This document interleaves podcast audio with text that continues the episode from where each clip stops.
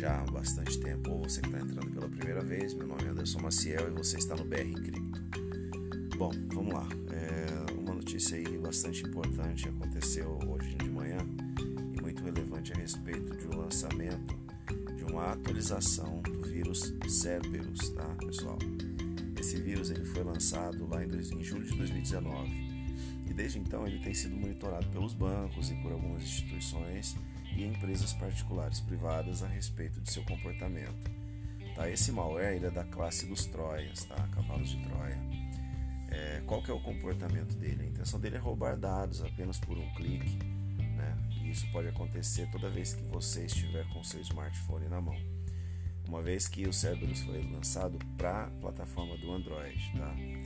Então, quando você estiver acessando alguma coisa, cuidado com os cliques aí que você vai dar, porque ele pode estar roubando informações.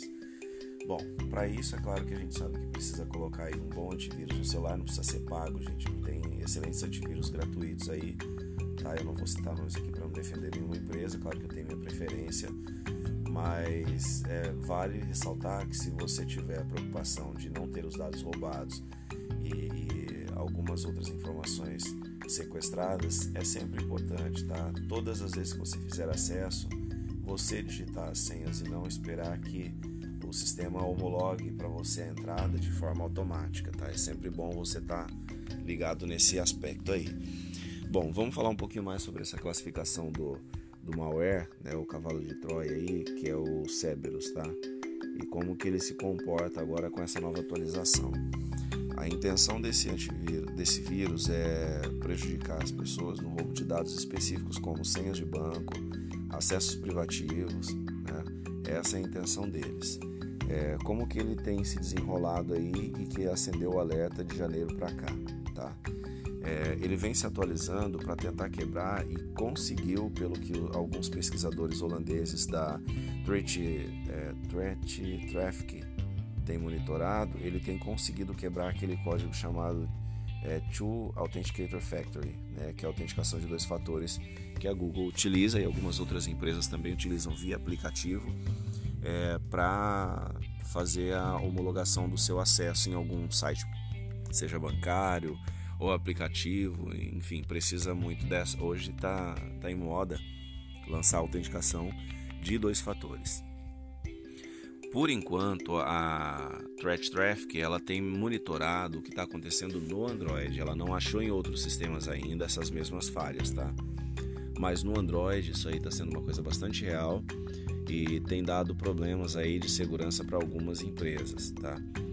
O que, que acontece? A autenticação de dois fatores, galera, para quem não sabe ainda, ou 2FA, que a maioria conhece por 2FA, ela, ela faz uma conexão, ou seja, você está tentando acesso na sua conta bancária. O banco ele manda uma solicitação para confirmar quem é essa pessoa que está acessando a sua conta. Se for você mesmo, ele vai homologar por várias formas. Tem, tem casos de autenticação por biometria, tem caso de autenticação é, por senha pessoal, tem caso de autenticação por gestos por foto. Então, os dois fatores podem vir de vários jeitos. Mas o que o Google usa atualmente é aquela, aquela chave criptográfica, tá?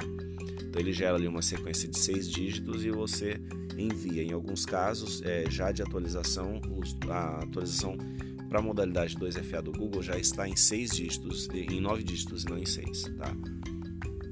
Como que isso tem preocupado? É, esse malware desculpe, esse malware ele tem apresentado aí um comportamento é, bastante intrusivo, que ele está conseguindo quebrar algumas dessas autenticações. Tá? Isso é só um começo de estudo e é só um princípio de evolução desse malware. Assim que tiver alguma outra informação mais relevante e mais importante a respeito desse fator, é, eu trago aqui para vocês. Mas inicialmente o que está acontecendo? A Traffic Threat, é, Threat Traffic ela tem trazido aí informações para os bancos com relação a isso e agora chegou a nós usuários de Android, tá? Para você que usa aí outras plataformas como iOS ou então Firefox OS, né? Por enquanto ainda não tem nada mencionado nesse segmento, tá? Ou você que usa o Ubuntu no celular também, não tem nada mencionado nesses três segmentos diferenciados. É, vale aí você pensar em como você deve fazer, né? para você estar tá acessando os recursos. Por que, que eu estou trazendo essa informação para você aqui? Porque acaba de sair uma nota que também foi encontrado em algumas carteiras digitais de criptomoedas essa tentativa de quebra de, de acesso e também para quem faz a movimentação das criptos né, na, na, nos mercados de câmbio. Então foram encontrados esses rastros de que ele tentou fazer a invasão e o roubo de senhas e quando isso acontece já acende um alerta? Porque não sei se vocês sabem, mas a maioria das criptomoedas elas não são criptografadas, tá? Algumas não tem. O Bitcoin, por exemplo, ele não tem criptografia de ponta a ponta. Então é importante você saber que isso pode chegar até você e a única maneira de acessar os teus dados fora você poderia ser uma invasão como essa, é um ataque como esse. Então fica aí o alerta para você investidor, para você que é aspirante a investir em alguma criptomoeda, já dá uma olhada aí em como é que você tem feito seus acessos e eu vou ressaltar aqui para vocês, vou reforçar a ideia de que vocês façam acesso sempre colocando as senhas, né? E não deixando na modalidade de senha automática, porque isso facilita com que o vírus roube seus dados porque eles ficam armazenados em cookies no seu celular, tá? E para quem não tem muito conhecimento, tem muito domínio, não sabe como apagar, não sabe como direcionar os cookies e aí fica bem complicado porque você está fornecendo informação vital para quem tenha uma intenção ruim aí na coleta de dados, beleza?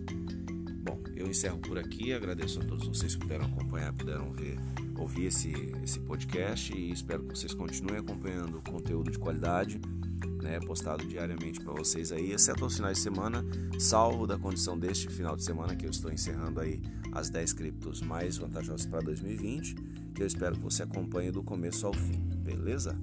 Forte abraço para vocês, fiquem com Deus e até a próxima.